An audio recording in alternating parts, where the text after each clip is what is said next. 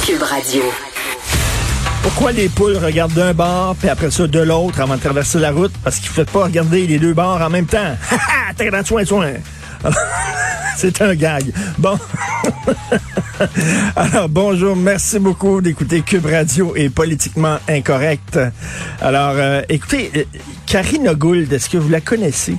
C'est la ministre du Développement international et on lui a posé une question. Un journaliste a posé une question, Karina Gould, ministre fédérale, concernant l'Organisation mondiale de la santé. On lui a dit, est-ce que vous trouvez aussi, parce que vous savez que l'Organisation mondiale de la santé est l'objet de vives critiques ces temps-ci, on la trouve beaucoup trop complaisante envers la Chine, etc. Donc, on lui a posé la question à Mme Gould.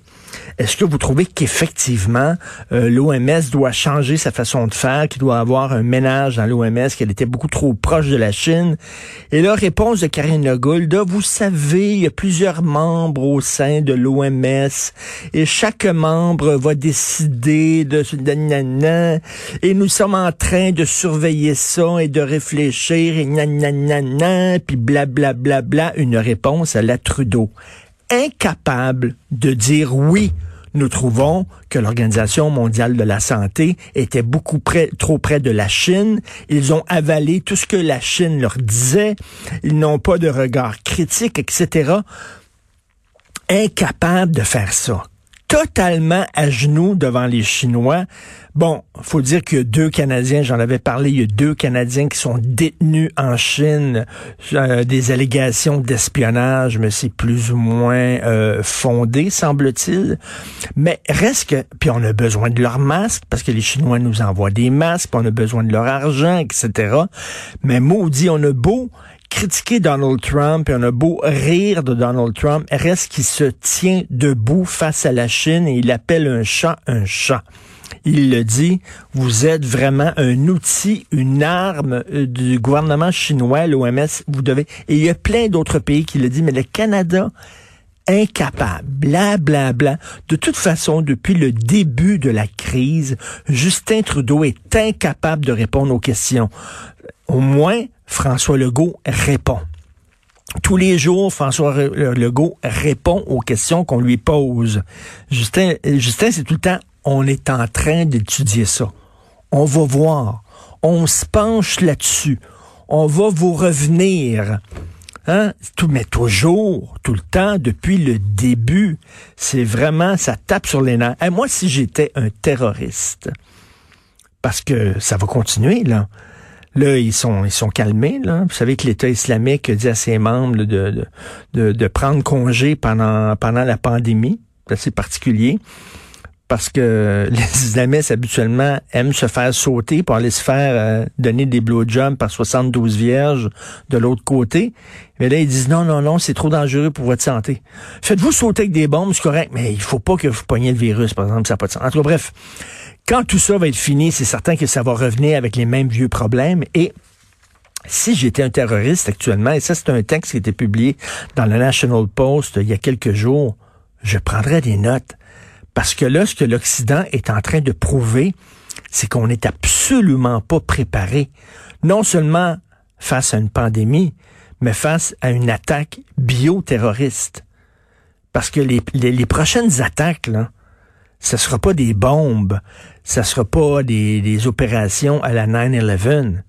Les prochaines attaques de groupes terroristes, ça va être euh, des armes bactériologiques. Et je suis convaincu qu'actuellement, ils ont des laboratoires. C'est pas des dodos.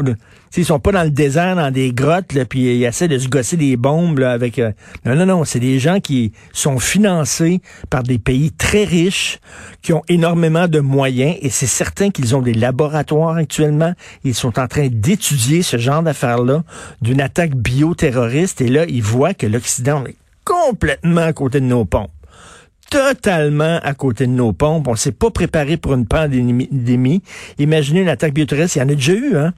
Il y en a déjà eu dans le métro au Japon. Rappelez-vous, c'était du gaz sarin, je crois, au Japon qu'on avait utilisé. Il y en a déjà eu des attaques comme ça. Donc, euh, je prendrais des notes si j'étais un terroriste. J'ai toujours pensé que le rêve secret de Valérie Plante était de transformer Montréal en une énorme piste cyclable. C'est un peu la Anne Hidalgo euh, de l'Amérique du Nord. Anne Hidalgo, bien sûr, c'est un mairesse à Paris. Euh, chaque fois que je vais à Paris, les, les, chauffeurs de taxi, tout le monde peste contre Madame Hidalgo en disant qu'elle a rendu le trafic, la circulation absolument impossible. Et là, je trouve qu'il y a comme deux mouvements totalement contradictoires à Montréal. D'un côté, on veut ouvrir l'économie, tu sais, on veut, c'est important l'économie, il faut que les gens aillent magasiner, les commerces ouvrent leurs portes, même s'il y a des gens qui disent que c'est peut-être trop tôt pour Montréal, mais quand même, on en a besoin économiquement. Mais de l'autre, on va rendre la vie hyper compliquée aux automobilistes en créant des autoroutes du vélo. Alors là, vous avez vu l'épicerie Milano, la célèbre épicerie légendaire dans la petite Italie, sur le boulevard Saint-Laurent à Montréal. Ils sont furax parce que quand tu vas faire ton épicerie, et surtout en période de, confinement comme ces temps-ci, tu tu vas pas faire ton épicerie tous les jours, là, à la française. Tu fais ça une fois par semaine, donc tu as besoin de plusieurs sacs. Euh, ma blonde et moi, on est allés faire l'épicerie hier, on avait six sacs. Là. Dire, tu transportes pas ça en vélo, là. Tu transportes pas ça dans ton char. Tu mets ça dans la valise de ton auto. Mais là, d'un côté, on dit c'est très important que les gens puissent aller consommer, puissent fréquenter des commerces, mais de l'autre, on va leur mettre les bâtons dans les roues parce qu'on va transformer Montréal en une énorme piste cyclable. Je ne comprends pas. Quand, quand tu vas au dépanneur, tu n'as pas besoin de, de ton auto. Premièrement, c'est prêt, puis deuxièmement, ben, tu vas acheter une petite affaire, puis tu reviens, tu peux mettre ça dans tes poches, tout ça. Mais quand tu vas faire des gros achats, des vêtements, des affaires comme ça, je sais pas, des téléplacements, n'importe quoi, tu vas faire ton épicerie dans un supermarché, tu as beaucoup de sacs. Tu ne peux pas transporter ça en vélo.